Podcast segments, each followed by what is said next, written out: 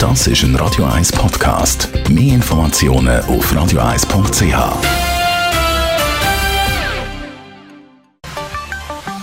Der Finanzratgeber auf Radio 1 wird Ihnen präsentiert von der UBS. Ja, und da ist der Stefan Stotz von der UBS. Das neue Jahr, das hat angefangen, wir haben schon den 8. Januar. Was heißt das eigentlich zum Beispiel in Bezug auf Wohneigentum und Steuern? Im neuen Jahr 2020 ändert steuerlich auch etwas. Und Sie sind betroffen dann, wenn Sie selber eine Wohnliegenschaft haben. Bis anhin hat man steuerlich betrachtet drei Kategorien gehabt. Es gibt eigentlich so ein die laufenden Kosten wie Hypothekarzinsen, Unterhaltskosten, ein bisschen Nebenkosten. Das hat man können abziehen. Es gibt dann quasi die werterhaltenden Investitionen, die haben sie auch können geltend machen steuerlich.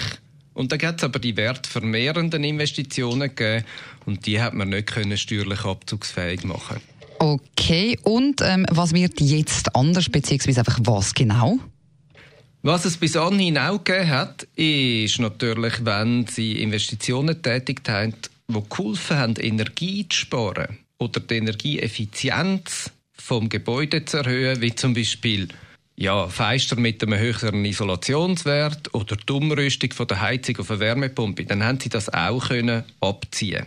Das bleibt alles beim Alten. Was aber jetzt neu ist, wenn Sie zum Beispiel denken, ja, das Gebäude, das ich hier habe, das wäre so aufwendig, um das zu sanieren.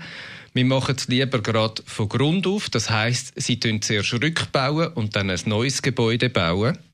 Dann ist neu ab 2020, dass sie steuerlich die Kosten vom Rückbau, der Abbruch, der Abtransport und die Entsorgung können steuerlich abzugfähig hm. machen. Das ist eigentlich schon mal gut, aber es gibt neu auch Sachen, die man äh, nicht abziehen kann, oder? Nicht abzugfähig sind die Kosten für zum Beispiel eine Altlastensanierung vom Boden oder eine Geländeverschiebung, Rodungen, Planierungsarbeiten, sowie natürlich Sachen, die über den Rückbau rausgehen, sprich nachher dann natürlich Aushubarbeiten, die zusätzlich sind im Hinblick auf den Ersatzneubau. Zum Schluss noch ein Hinweis. Ähm, die Rückbaukosten können nur dann steuerlich geltend gemacht werden, wenn innerhalb einer angemessenen Frist natürlich ein Ersatzneubau auf dem mhm. gleichen Grundstück errichtet wird. Sonst ist nicht möglich. Vielen herzlichen Dank für die wichtigen Infos, Stefan Stotz von der UBS.